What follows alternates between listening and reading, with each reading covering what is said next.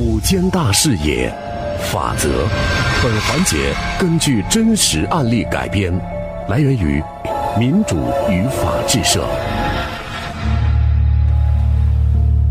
在昨天的法则当中，我们讲到广西柳州的韦玉萍起诉自己的丈夫秦连强重婚，法官余华传唤了秦连强和他的女友邵丽杰，在了解情况的过程当中呢，邵丽杰突然哭了起来。这起重婚案还有什么隐情？最终会如何解决？今天我们继续为大家讲述。其实啊，在这场情感纠葛当中，纠结的。不仅仅是韦玉萍，邵丽杰也是一样。邵丽杰，嗯，你这是怎么了？有什么委屈你可以跟我说呀。哎呀，他能有啥委屈啊？你你你，你你胡问什么呢？别别别问了。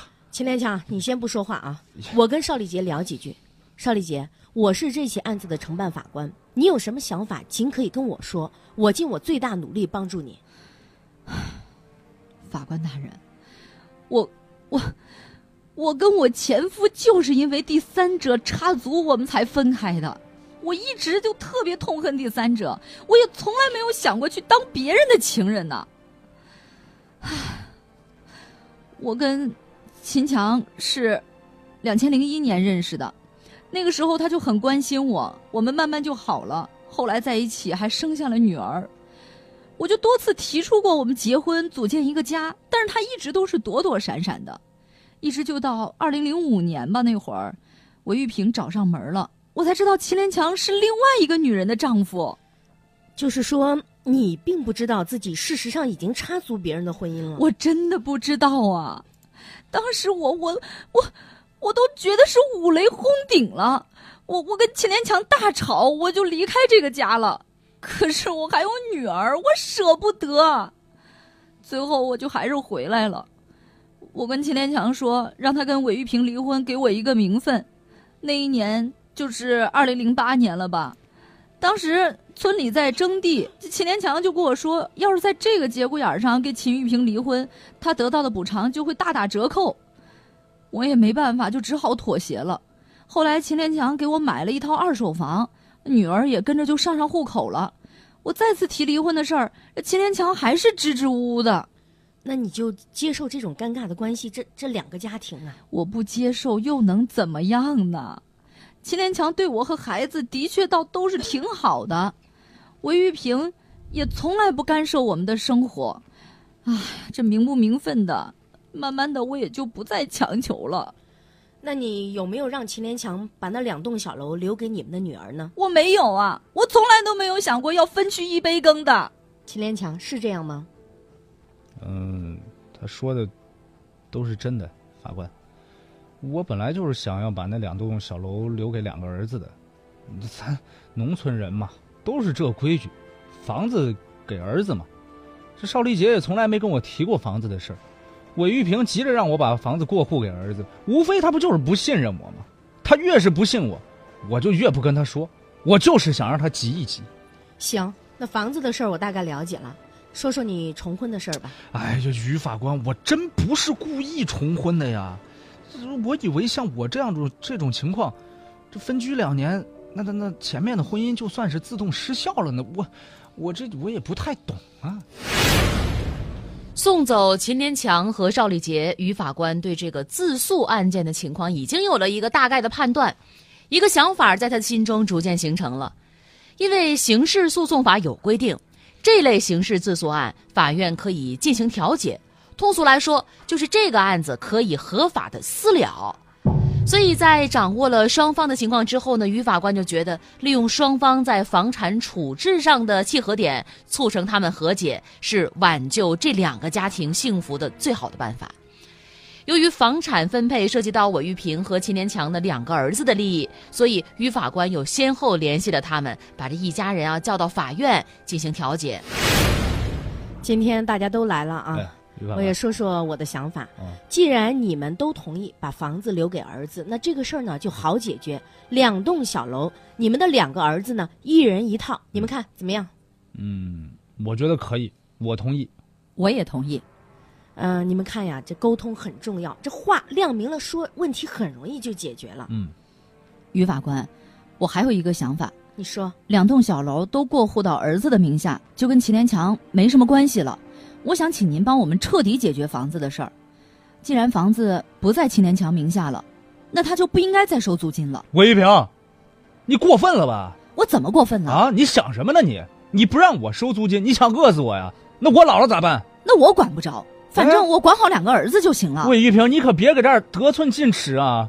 我跟你说，惹恼了我连户都不过。你不过户，我我就告你重婚，你去牢里待着吧。你告就告，啊！你这不是把我往绝路上逼吗？反正都是饿死，我不如交给法院去判决，啊，去坐牢，那还有口牢饭吃呢。行行行行行，你看看你们，这刚才还说的好好的呢。这怎么就突然就翻脸了？这突如其来的变故让调解工作一下子陷入了僵局。韦玉平如果不撤诉，那么根据秦连强和邵丽杰均认可的重婚事实，秦连强面临牢狱之灾，那绝对是板上钉钉的事儿。而除了坐牢之外呢，随之而来的还有起诉分割房产，这一家人的生活将会受到重大影响，难得安宁啊。春节过后呢，韦玉平给于法官带来了好消息，在儿子的劝解下，他同意和秦连强各收取一栋房子的租金。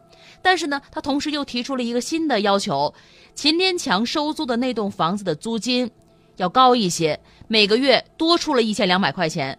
他就要求两个人换过来收租，否则呢，他心里是不平衡的。但是秦连强并不答应啊，于法官只好让他回家等通知。于法官再次详细查阅了卷宗，他注意到邵丽杰有正式工作和稳定的收入，秦连强呢每月少收一千两百多块钱的租金，也不会对生活造成多大影响。二零一七年四月底，开庭的日子到了。秦连强，我再次问一遍，韦玉平想和你换房子，你同意吗？我不同意，那栋租金多点的小楼，那一直都是我在收租金的，他凭什么要求跟我换？秦连强。呃，今天我要说清楚，案子不可能这么一直拖着。如果你们还不能达成和解，我们只有依法判决了。判决的结果可没有商量的余地。你重婚的事儿那是板上钉钉的，你们也都认可。哎呀，徐法官，行行行，那那那你再给我们点时间，我们我们调解调解。对对，我我也同意，我我们再调解调解吧。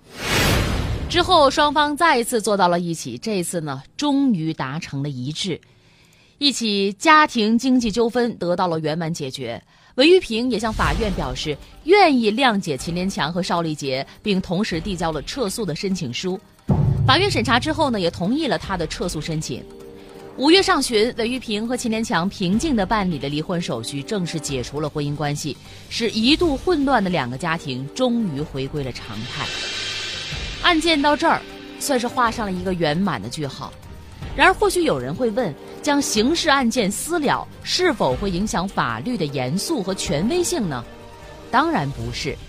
只有情节轻微、社会危害性很小的刑事自诉案件才能被私了。这种私了呢，是法律允许的，必须是在法律规定的范围内进行。而且，私了的目的是了为更好的化解矛盾。快速的解决纠纷，保障被害人的利益，这个呢也恰恰体现了法律的人性与关怀。对于韦玉平而言，私了的过程和结果就比先前把秦玉强定罪判刑，再大费周折的打官司离婚分割财产要好一些。感谢各位的收听，感谢我们的合作单位民主与法制社。